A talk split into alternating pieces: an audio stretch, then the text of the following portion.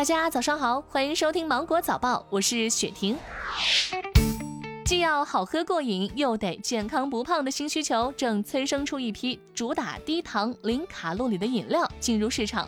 然而，你是否怀疑过，以零糖、零脂、零卡为卖点的无糖饮料，喝起来是真的不长胖吗？据了解，为了还原饮料的口感，企业多用一些甜味剂或者代糖来代替蔗糖、白砂糖等。根据预包装食品安全营养标签通则，食品每一百克或一百毫升含糖量不超过零点五克就可称为无糖，热量不超过十七千焦或四千卡时就可标注为零。换言之，所谓的无糖零卡饮料，并非是真正意义上的无糖。国家二级公共营养师景女士介绍，甜味剂为减脂人群提供多样化的选择，但不可认为喝无糖饮料不会长胖。过多饮用不仅不利于减肥，还会引起腹胀、胃肠胀气等不适。近日，在南京护城河附近出现了像田螺一样的物种，还有很多粉色虫卵。经专家现场查看，确定这种类似田螺的物种叫做福寿螺。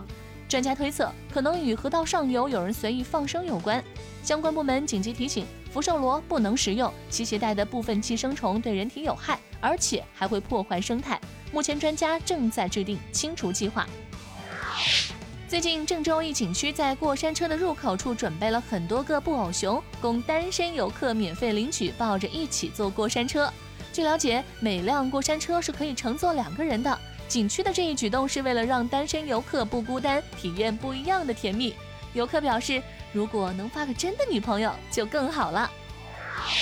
最近，上海虹口消防员出警归队途中，从窗外意外发现一个小可爱。天空下着小雨，男孩背着书包，打着伞，欢快地在雨水中蹦蹦跳跳往前跑，任凭积水打湿了鞋和裤腿儿，满屏洋溢着简单的快乐。网友纷纷感叹。小孩子的快乐就是这么简单。小时候我也是迈着这可爱的步伐，代入感太强了，我坐着都想这么蹦起来。武汉的应先生为岳母找了一位住家保姆张某。不久，老人发现钱丢了，在应先生找到转账记录后，张某承认从老人银行卡上转走了五万元。民警调查保姆的手机后，发现张某从老人手机一共转账了二十二万余元。碰到需要人脸识别时，他就以帮老人拍照为借口完成转账。目前，张某已被取保候审。近日，昆明警方协助江苏泰州江堰警方捣毁了一个买卖代发论文的诈骗团伙，抓获七名犯罪嫌疑人，扣押手机、电脑等物品百余件。令人啼笑皆非的是，该诈骗团伙的办公桌上贴满了励志的标签，办公室里赫然挂着“诚信赢天下”的标语。目前，该团伙已被采取刑事强制措施。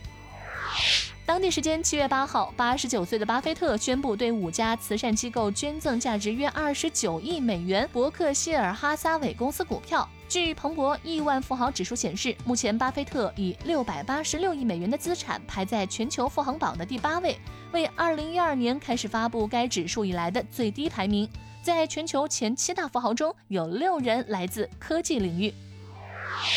今天的新闻就到这里，我是精英九五电台的雪婷，祝你度过美好的一天，拜拜。